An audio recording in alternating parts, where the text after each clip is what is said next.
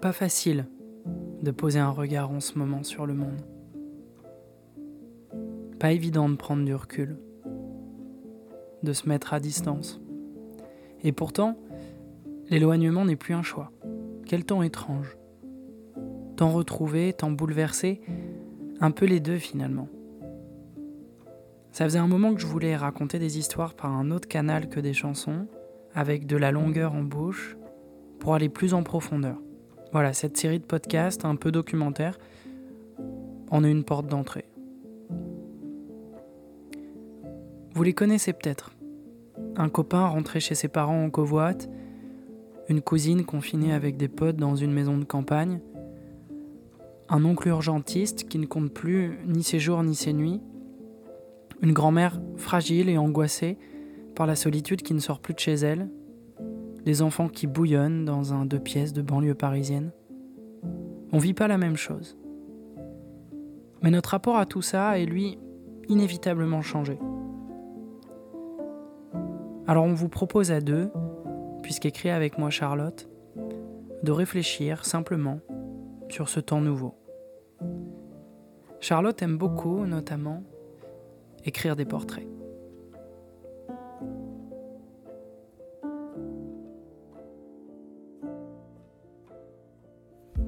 Permets-moi de te présenter à ceux qui nous écoutent. S'il s'agit de te demander qui tu es, tu aurais sans doute besoin d'un temps réfléchi avant de me répondre. Ça tombe bien, nous partageons cette nécessité de prise de recul. Tu es un anonyme, connu. Et tu es à cœur de penser que ta parole ne vaut pas plus que celle de ton amoureuse. Tu es un chanteur, un poète aussi, ça c'est moi qui le dis. Et aujourd'hui tu es comme tout le monde, sans coup d'avance, préoccupé par la vague d'inquiétude qui arrive avec son lot d'indéfinis. Tu fais des chansons, assumées heureuses, ton inspiration est harmonieuse. Et là, dans l'immédiat, tu fais de toi un être plus disponible pour tes propres confinés. Tu aimes les gens qui parlent de leur spécialité. Alors aisément, tu nous racontes la tienne, celle qui te fait le plus d'effet, la chanson. La chanson via laquelle tu travestis l'énergie positive en une certaine nonchalance mal rasée. Enfin, tu poursuis un rêve concret, semé depuis des années, vivre la mythologie de la scène et régénérer le public, ton public, d'un sentiment vibrant, celui d'être vivant. Tu chantes l'amour, toujours en cours de route. Tu chantes les sentiments, en train d'exister. Je suis prête à te dévoiler et heureuse que tu sois. Vincent Delerme.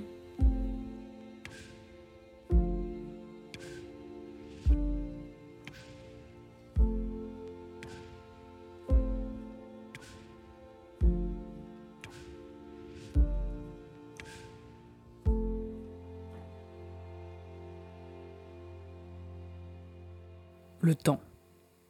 Cette donnée qui nous échappe, nous presse, nous oppresse parfois, derrière laquelle on court souvent. Nos vies contemporaines ne sont pas taillées pour nous apprendre l'art de la patience ou la promesse du flegme. Et en ce moment étrange où les heures se distendent comme les fibres d'un tissu synthétique, quel rapport avons-nous avec le temps? Certaines et certains n'auront pas le temps de construire et apprécier une routine quotidienne. D'autres l'auront, pour faire de la mise à distance une vertu, pour convertir l'ennui et l'anxiété en des petites ou grandes choses. À chacune, à chacun, sa façon d'occuper l'espace-temps devenu à la fois infra et extraordinaire. Moi, je cours pas du tout après le fait de faire des choses intemporelles, par exemple. C'est quelque chose qui me qui me parle pas vraiment parce que j'aime bien ait, qu'il y ait une date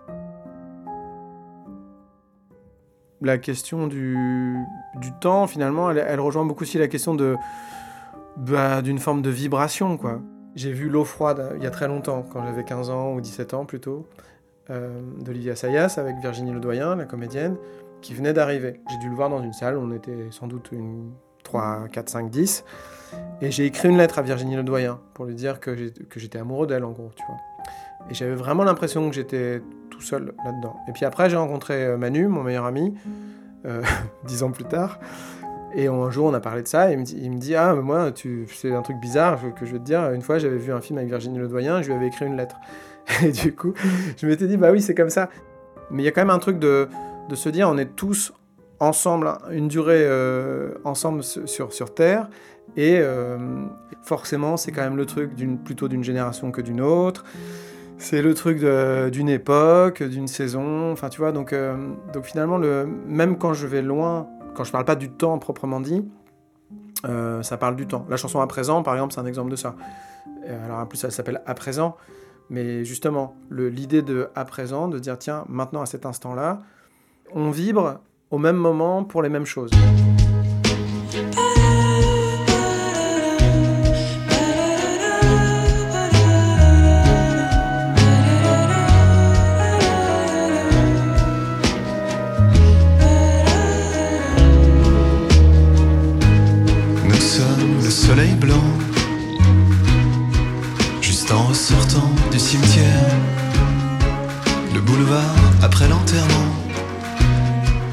Visage pâle dans la lumière. Nous sommes la fin d'été, la chaleur, les soirs de retour, les appartements retrouvés, la vie qui continue son cours. Bergson nous dit Ressaisissons-nous tels que nous sommes, dans un présent épais ressaisissons le monde extérieur tel qu'il est, non seulement en surface, dans le monde actuel, mais en profondeur, avec le passé immédiat, qui le presse et lui imprime son élan. Cette idée nous dit-il que l'élan vital est finalement continu, sans coupure. Notre conscience divise le passé, le présent, le futur, mais l'instant lui-même est fictif, impossible à saisir, évanoui après le plus mince millième de seconde passée.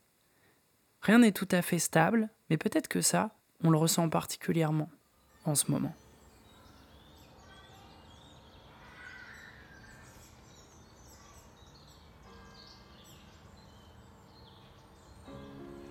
En temps normal, nos existences sont en mouvement. Nous multiplions les espaces. Aujourd'hui, nous habitons tous un espace qui, de jour en jour, va devenir davantage familier, et finalement, quand on a rêvé d'être chez soi, d'avoir une soirée canapé devant une série, un après-midi à flémarder, une matinée couchée au lit, du temps pour trier, ranger, quand on est chez soi et qu'on peut le faire, enfin même si beaucoup sont en télétravail et ou en école à la maison, eh bien ça devient beaucoup beaucoup moins intéressant. Limite, ça fait chier. Est-ce parce que l'on est confiné? Est-ce parce qu'on n'a plus le choix que d'habiter toutes les heures de la journée ce même espace? Avec cette idée étonnante de l'intimité retrouvée, inévitable, de la conscience de l'intérieur, l'extérieur. Alors comment appréhender l'espace maintenant qu'il nous est interdit ou presque de le franchir?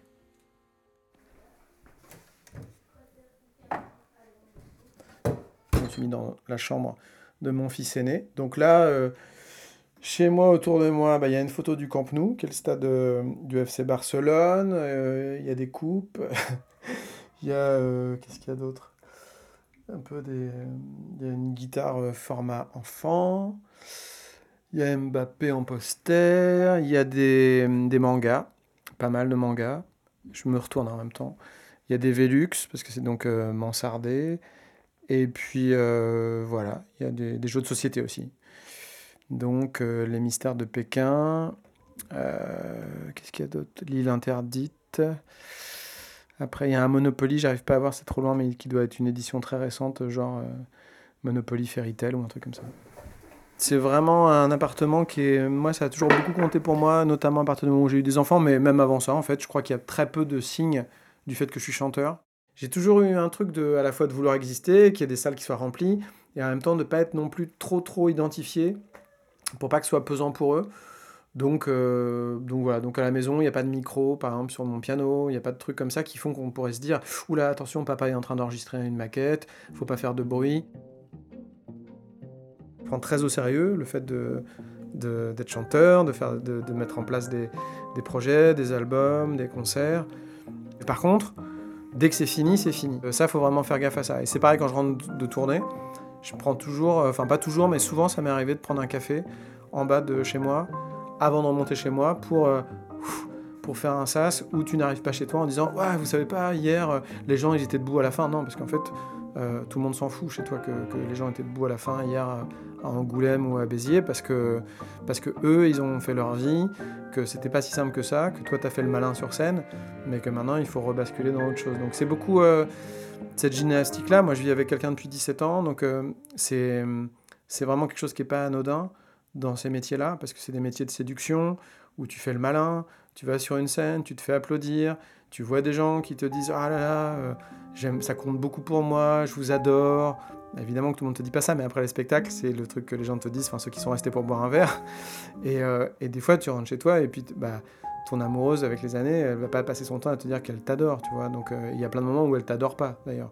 Donc du coup, c'est ça qui fait que des fois c'est difficile euh, que les couples d'artistes ont, du mal à tenir parce que parce que tu es attiré par l'endroit où on te dit que tu es génial, mais sauf que c'est pas la vraie vie et que la vraie vie c'est un endroit qui est quelqu'un qui te connaît bien en profondeur, qui a du recul sur tout ça, qui, sait très bien que, qui, t'aime énormément, mais, mais qui voit aussi euh, ce qu'il faut améliorer. Et j'aime bien ça, j'aime bien cet équilibre, j'aime bien voir les deux, mais c'est une gymnastique et c'est pas quelque chose qui se fait. Euh, faut être un peu préparé à ça.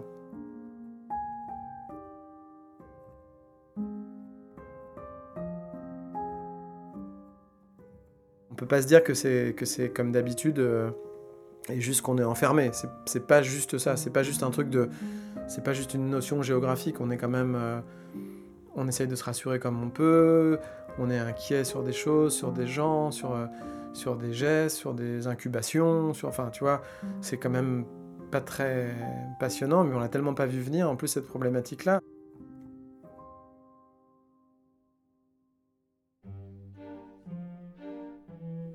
En ce moment, la notion de liberté se décale.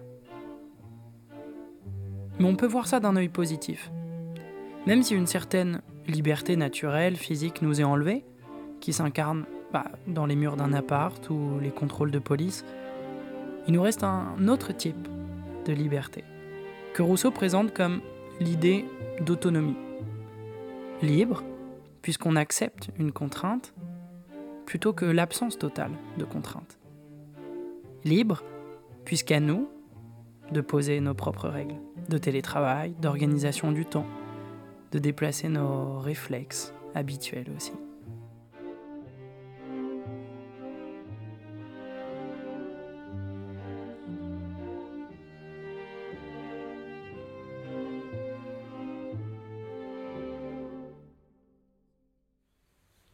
Il y a quelques jours, Xavier Alberti écrivait sur son blog il y a au cœur de la crise que nous traversons tout ce qui nous sauvera, non pas d'un virus, mais des excès et des absurdités d'un modèle dont nous avons totalement perdu le contrôle.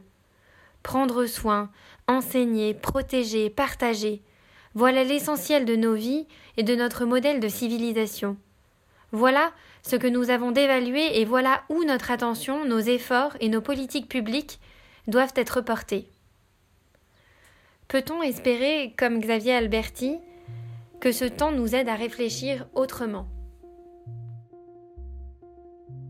Plein de trucs qui se passent en ce moment, c'est des trucs auxquels je crois beaucoup et que j'ai tendance à défendre. Par exemple, je, suis quelqu'un qui, voit très peu les gens en grand groupe, j'aime bien voir les gens en tête à tête. Euh, j'ai l'impression qu'on se dit des choses plus intimes quand on est, enfin tu vois, dans la chanson Vivarda, je parle de ça, se parler à deux dans la pièce.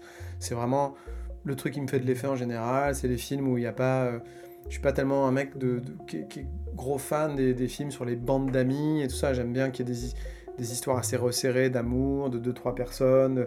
Ce truc très nouvelle vague, quoi, finalement.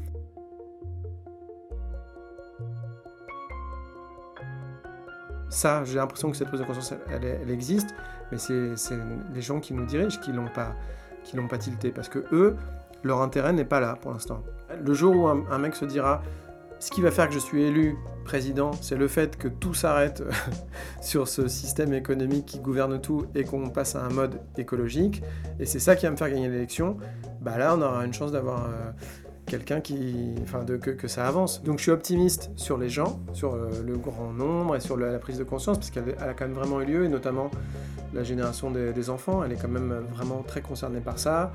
Elle a vraiment pigé le truc du réchauffement climatique et elle a pigé le truc de moi j'ai deux garçons, les, les problématiques de, de MeToo et tout ça, bah forcément c'est marquant pour des enfants.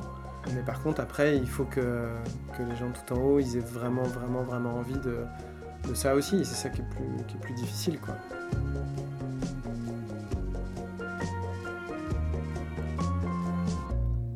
Si les heures pointent leurs aiguilles à la même cadence que les jours derniers, a-t-on aujourd'hui et aura-t-on demain le sentiment que ces mêmes heures s'étirent Ce temps si souvent manquant, pressant, deviendra-t-il long, plombant?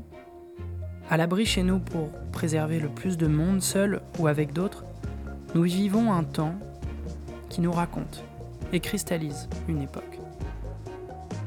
Merci beaucoup à Vincent Delerme d'avoir mis en mots son regard et d'avoir partagé son espace, son intimité confinée, son temps, précieux.